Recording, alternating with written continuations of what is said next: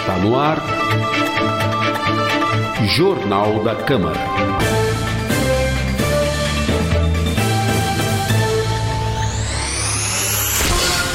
Olá, está começando o Jornal da Câmara. Acompanhe agora os destaques do Legislativo com a apresentação de Priscila Radiguieri. E Lincoln Salazar, a produção é de Amanda Mendes e os trabalhos técnicos de Rafael Alves e Marcos Rosa.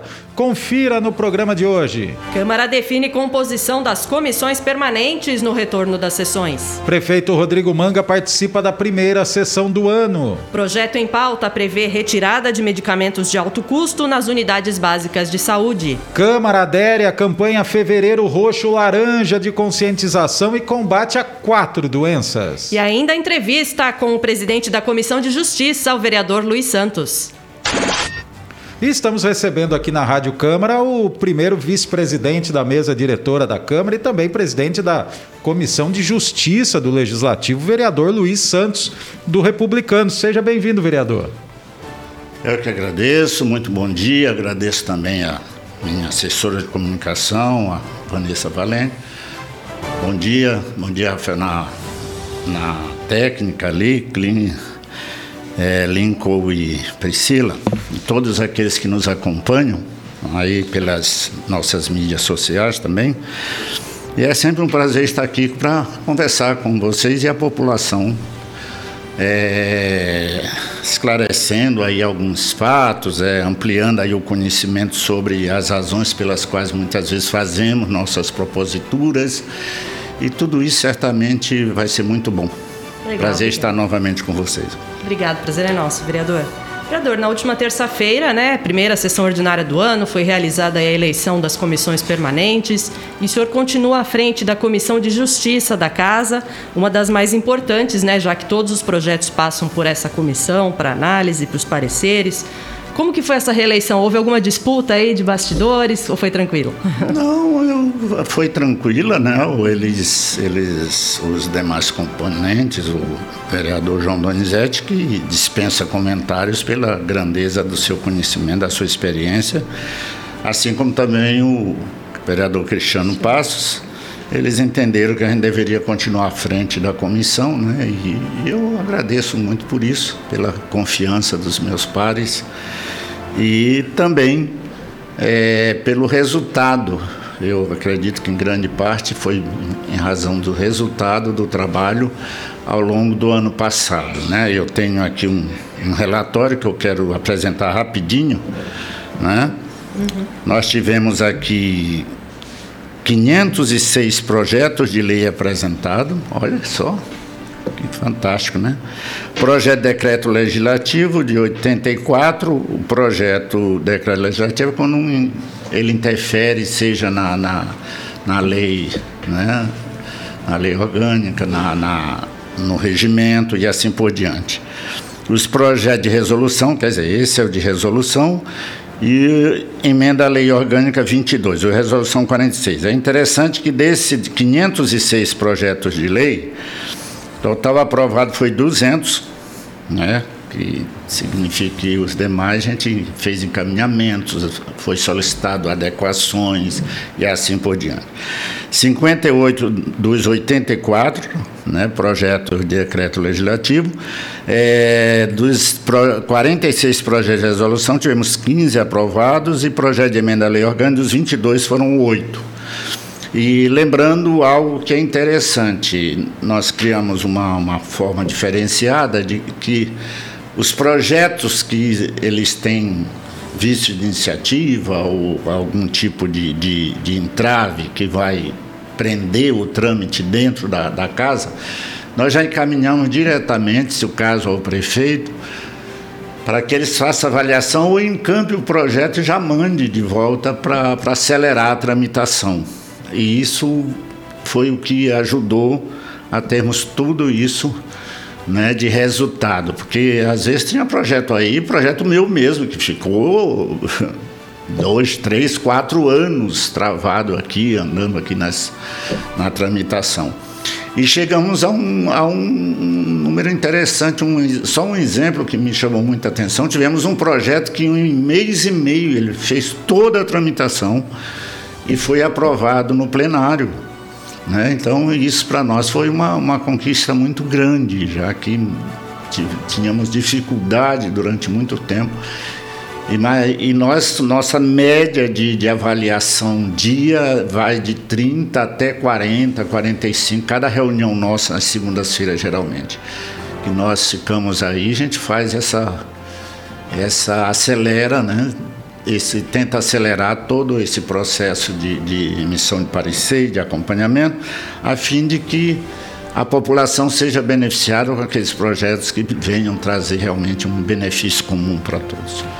E vereador, no ano passado, né, o vereador já deu os números, né, que nós batemos, mesmo com todas as restrições impostas aí pela pandemia, nós batemos muitos recordes de proposituras, né? E, e aí é lógico, quando a gente fala nesse número grande de proposituras, a Comissão de Justiça é aquela que é muito afetada, porque ela tem que aumentar o seu trabalho também, né, vereador? Certamente. E é muito, e é muito engraçado porque ontem, é, ouvindo uh, o discurso de abertura do ano do Legislativo Federal, a gente via que comemorava-se no ano passado, a, a Câmara e o Senado, que foram aprovados lá 130 projetos no ano. E aí a gente fala que aqui os nossos vereadores eles têm uma produção muito grande, né? Porque lá são mais de 500 deputados, e aqui a gente, Olha nos nossos só. 20 nossos 20 vereadores produzindo toda essa. É, só aprovar tivemos 200 né, projetos de lei e, e 506 proposituras apresentadas. Né? E aí eu, eu, gostaria de falar com o senhor de, é, dessa mudança na, na forma de análise da comissão que o senhor estava citando, só para detalhar mais para o nosso ouvinte. Porque muitas vezes o, o, o, amigo de casa ele ouve assim: ah, tem um projeto que é inconstitucional, que tem um vício de iniciativa. O senhor falou dessa mudança, mas também da importância que é muitas vezes os vereadores trazerem à discussão um assunto que não é da sua prerrogativa, mas para fazer com que o executivo se mobilize, encampe o projeto, que a sociedade conheça aquele drama, né, vereador? É importante isso, essa mudança de já também é, é, discutir esses temas e aí já buscar positivamente uma ação do executivo para encampar esse projeto facilitou muito o trabalho. Acelera muito, acelera muito. É, é eu sei que é legal para o vereador discutir o projeto, mesmo sabendo que ele já é inconstitucional ou que é, tem visto iniciativa, mas ele quer explanar, ele quer mostrar para a população. Nós só invertemos o processo. Ele vai fazer a mesma coisa, mas já com a resposta do executivo. Aí fica mais, mais embasado para ele também. Né? E nós estamos cobrando do executivo que se o projeto realmente enfrenta a questão de, de vício de iniciativa, quer dizer, o vereador não podia elaborar aquele projeto porque é de, do âmbito, é prerrogativa apenas do prefeito. Se ele não podia, que ao ouvir a resposta do executivo dizendo que realmente o projeto tem vista de iniciativa inconstitucional, que já venha o projeto do prefeito junto para nós trabalharmos, que aí facilita mais ainda para a aprovação e a população ganhe nesse particular, né? não fique prejudicado. Legal, essa celeridade é muito importante, né? Vereador, além da Comissão de Justiça, o senhor ainda participa de outras duas comissões, né? A de Segurança Pública e a de Turismo turismo um assunto, um tema que está presente no seu mandato. Né? Desde que começamos aqui, a gente vem lutando nesse particular, é, porque entendemos que, que perdemos muito. Perdemos muito. Sorocaba e região perde muito pela, pelo potencial que ela tem. Né? Só para ter uma ideia, assim, bem rápido. Sorocaba hoje é conhecida como é, projeto meu, que foi, hoje é lei, que é a capital do tropeirismo, porque era, foi dela né, que gerou tudo isso. Quer dizer, poderíamos ter aqui muitos eventos, podíamos ter aqui, já pedi, já, já encaminhei projeto, é, requerimento solicitando o Parque do Tropeiro, né, a gente criarmos aqui uma, uma estrutura nesse particular, como tem em Curitiba, que eu inclusive já visitei.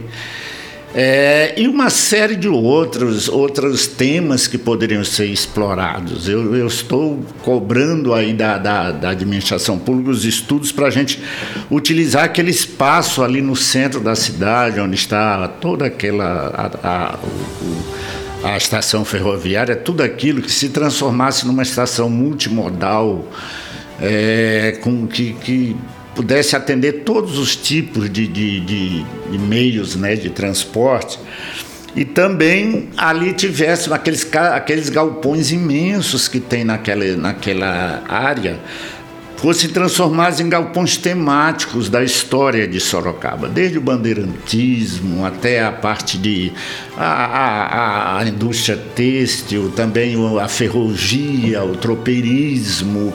Nós temos uma série de temas que poderiam ser fantásticos. Você viaja e vê estruturas bem menores que você tem que ficar na fila um tempão para poder participar.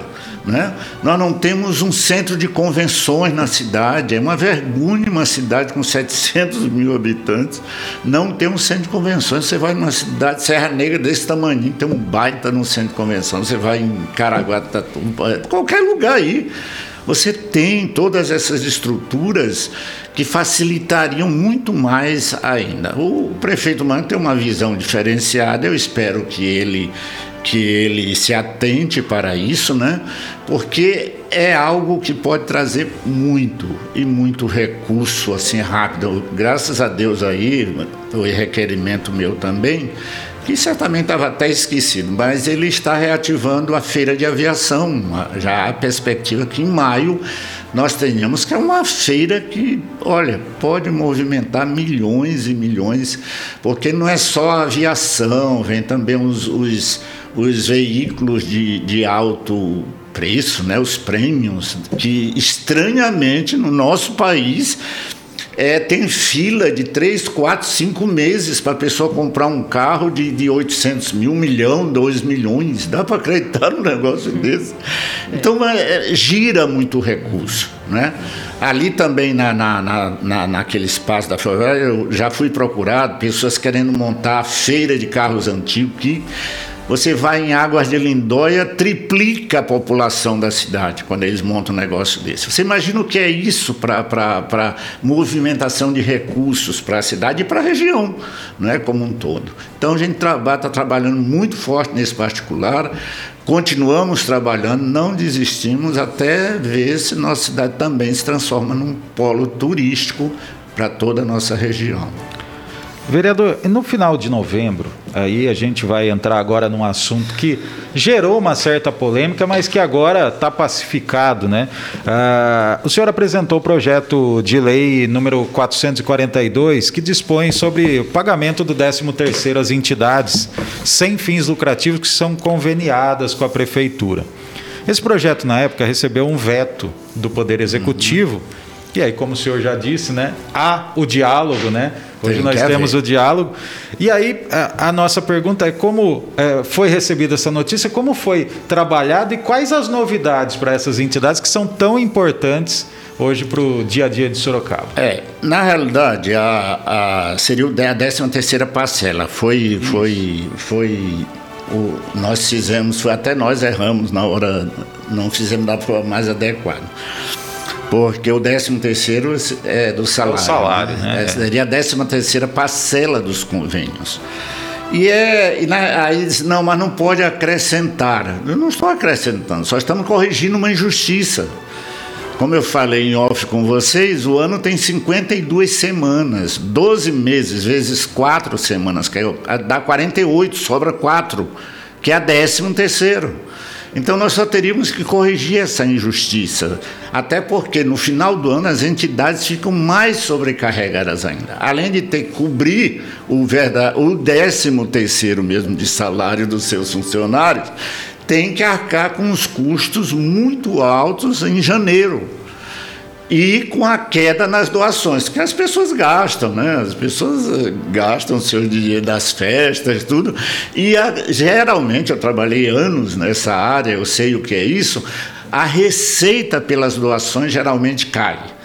E aí a entidade que se descapitalizou, né, teve que gastar bem é, no final do ano para honrar seu compromisso, agora se aperta mais ainda em janeiro. Então, o que teríamos era apenas uma correção de injustiça. Conversei com o prefeito, realmente havia essa possibilidade do vício de iniciativa. Conversei com ele e acredito que esse ano ele já encaminha, né?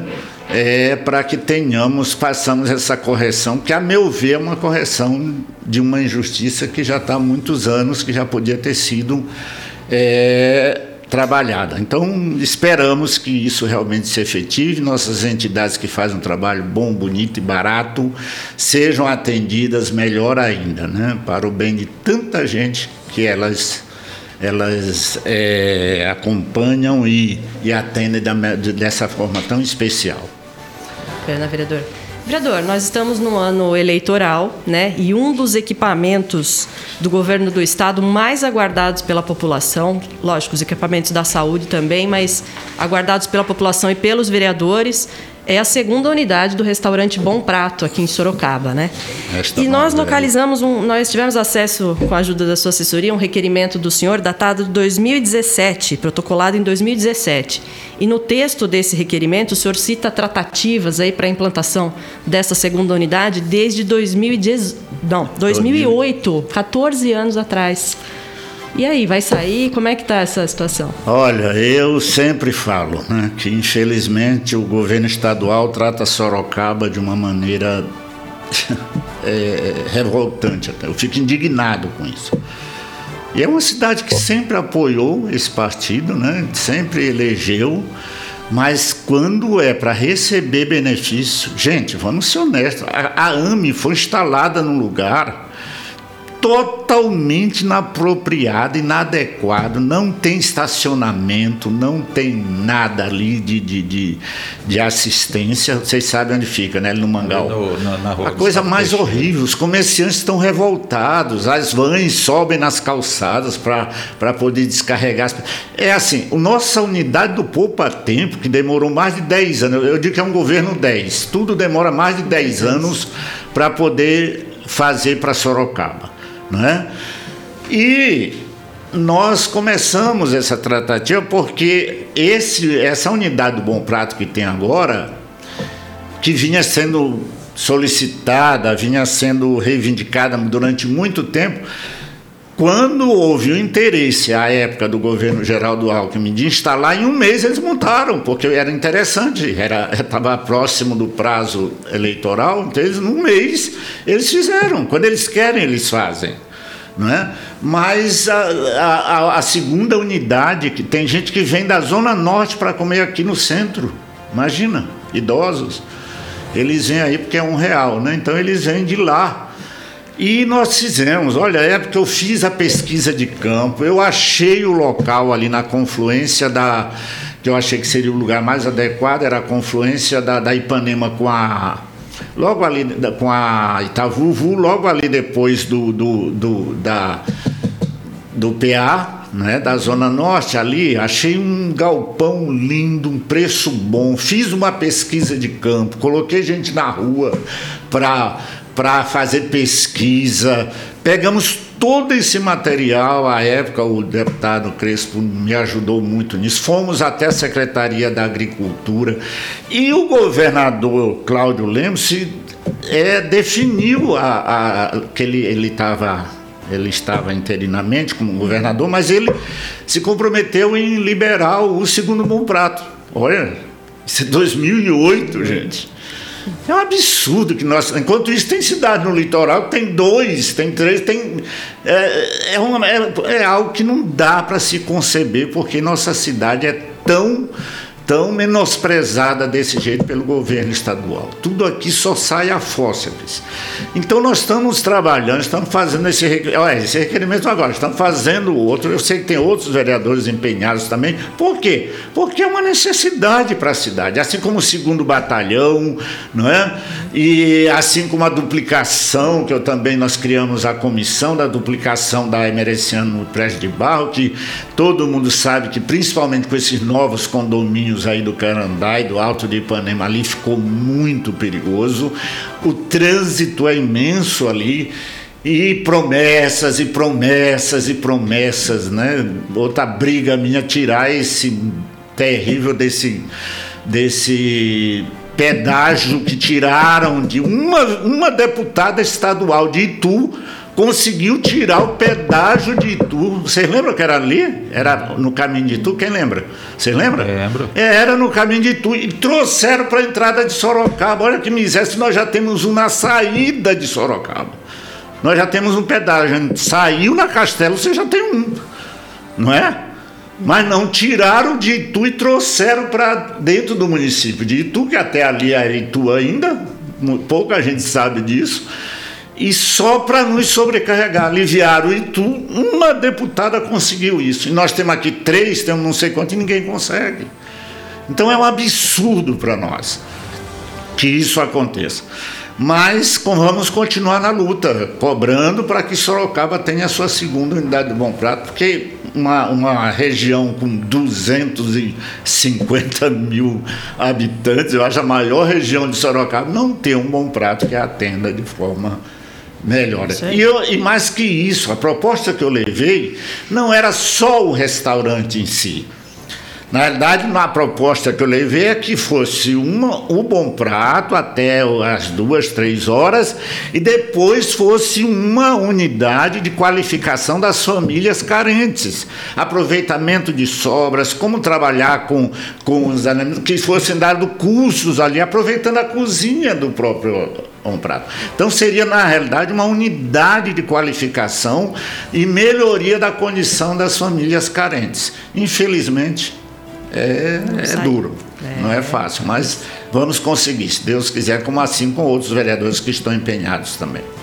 O vereador Luiz Santos ele é, é, bom de conversa, mas a nossa entrevista ela vai chegando ao fim. Mas, não vereador. acredito, estou esquentando, estava esquentando agora. Então, e agora a gente vai para um tem tema. Mais, tem mais. A gente vai para um tema quente. Antes de pedir suas considerações finais, é um tema que, na verdade, assim, aqui no Legislativo de Sorocaba, quando você fala é, desse tema, a referência é o vereador Luiz Santos, que é a defesa da família. Né? O senhor tem requerimentos e projetos de lei nesse assunto, vereador. Gostaria que o senhor falasse um pouco sobre esse tema, como o senhor vem trabalhando no mandato. É, eu acredito que de todos, né? mas infelizmente nossa, nosso país tem sofrido muito, muito com a entrada de um tanto de ideologias absurdas, né?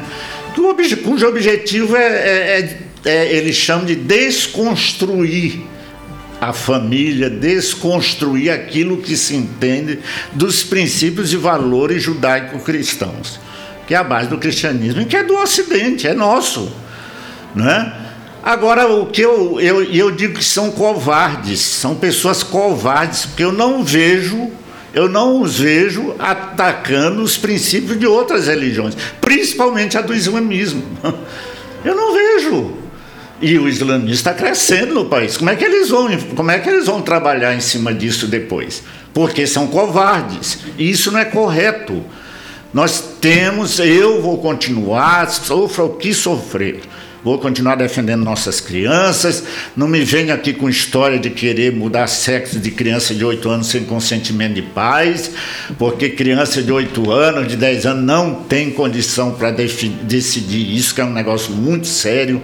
Não me venha querer doutrinar nas nossas escolas, porque se a gente souber, a gente vai para cima mesmo, assim como outros vereadores conservadores da casa, que também estão junto nessa luta. E não venha com essa história de desconstruir a família. Agora estão querendo tirar o dia dos pais e das mães.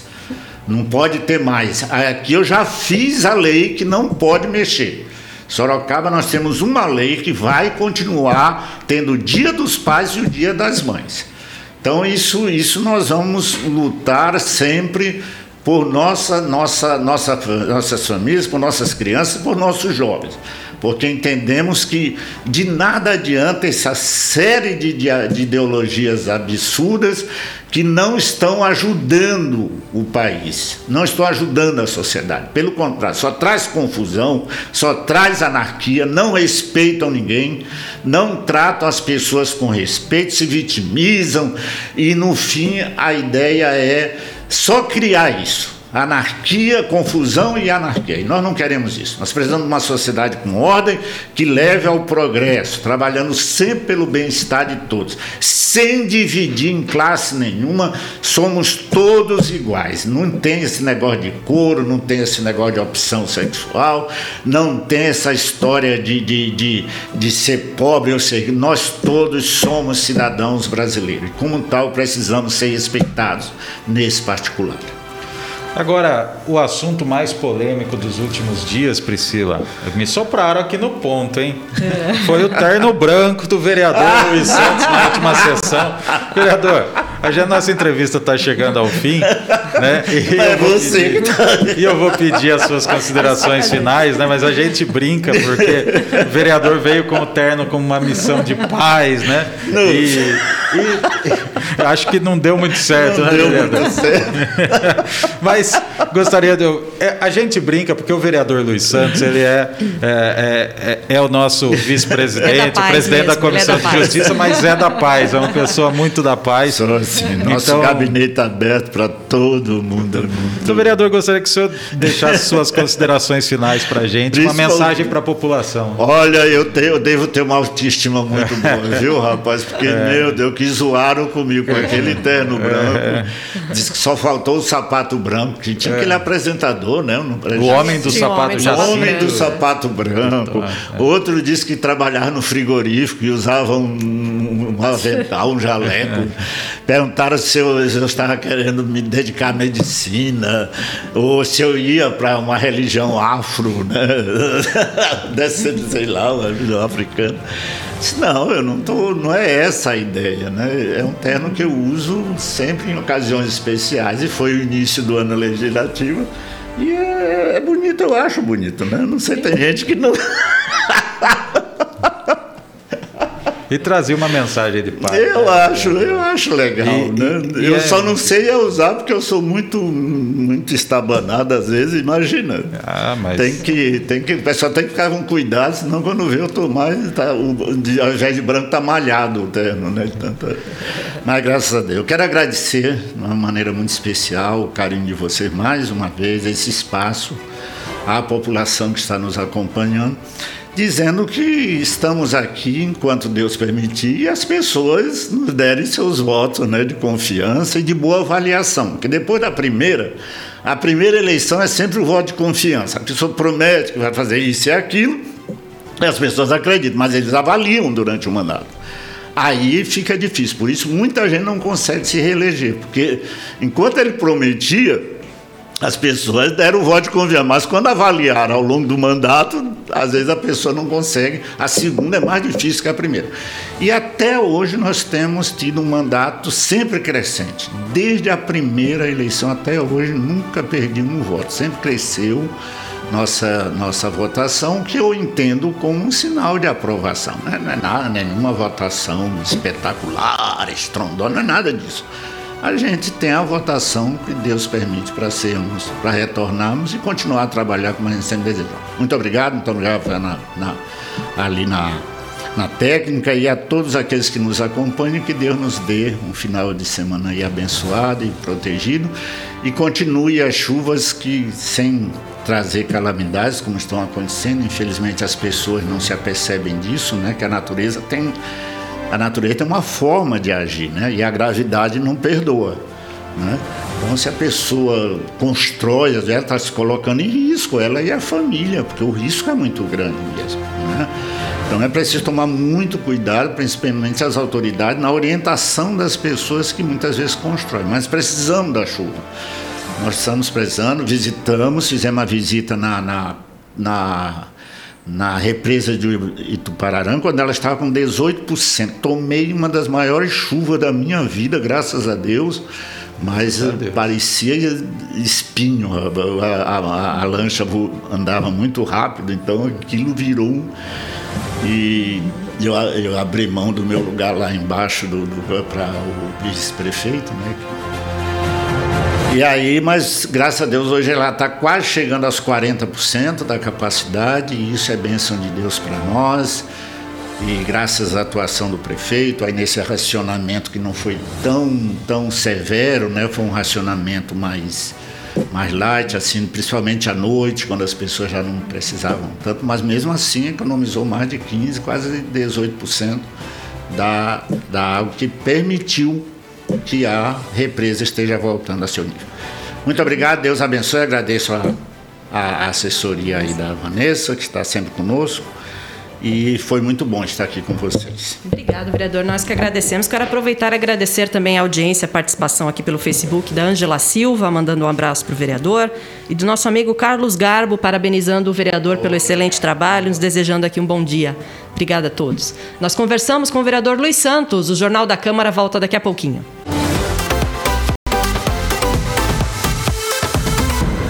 Oi, pessoal. Eu sou a Jéssica Tavernaro e hoje eu estou aqui para dar um recadinho muito importante para vocês sobre o consumo consciente da água. Esse recurso tão importante que não podemos viver sem. Mas para isso, precisamos mudar alguns hábitos. Já pensou? Não dá para viver sem água. Você sabia que um banho de 15 minutos consome 135 litros de água? E escovar os dentes com a torneira aberta, mais de 79 litros de água tratada indo pelo ralo. Eu gosto muito de cuidar da minha casa e é muito importante ficarmos atentos, pois uma torneira pingando pode gastar 46 litros de água por dia.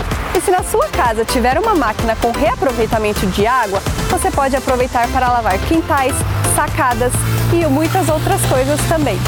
Então, sempre que você for abrir a torneira ou chuveiro, lembre-se dessa dica, tá? Fique ligado!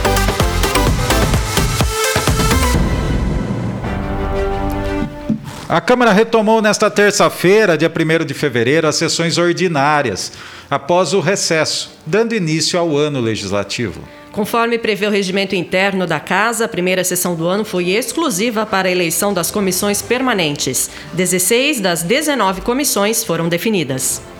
Os membros e presidentes das comissões permanentes foram definidos por aclamação pelos parlamentares e a maioria das composições foram mantidas. Entre as mudanças estão as presidências da Comissão de Saúde, que passou para o vereador Fábio Simoa, do Republicanos, e a Comissão de Habitação, que passa a ser presidida por Vitão do Cachorrão, também do Republicanos. Já as comissões de Acessibilidade, Mobilidade, Agricultura e Abastecimento e dos Direitos da Comunidade Negra e Promoção da Igualdade Racial ainda não foram definidas.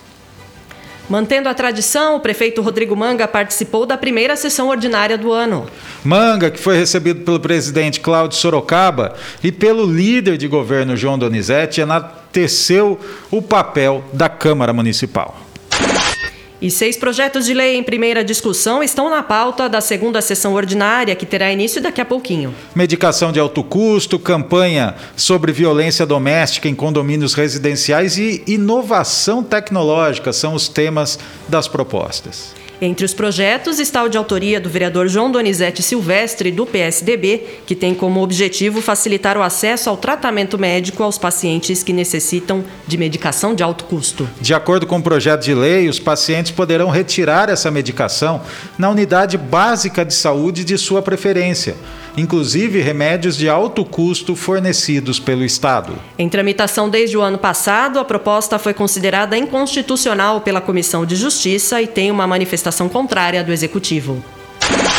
E a Câmara de Sorocaba destaca nesse mês, em seus veículos de comunicação, a campanha Fevereiro Roxo e Laranja, de conscientização sobre a fibromialgia, o mal de Alzheimer, lupus e leucemia. A intenção é levar informações à população sobre as quatro doenças, incluindo prevenção, tratamento e incentivo à doação de medula no caso da leucemia. A cor roxa refere-se à fibromialgia, ao mal de Alzheimer e ao lúpus. Já a cor laranja é destacada em alusão à leucemia. Acompanhe nossa programação. E essa edição do Jornal da Câmara vai ficando por aqui. Nós contamos com sua audiência todas as terças e quintas, às oito e meia da manhã, antes das sessões ordinárias. Você pode ouvir esta e outras edições do nosso jornal nos principais aplicativos de podcasts ou ainda assistir no YouTube ou Facebook da Câmara Municipal de Sorocaba. Obrigada por sua companhia. Até a próxima edição. Até lá!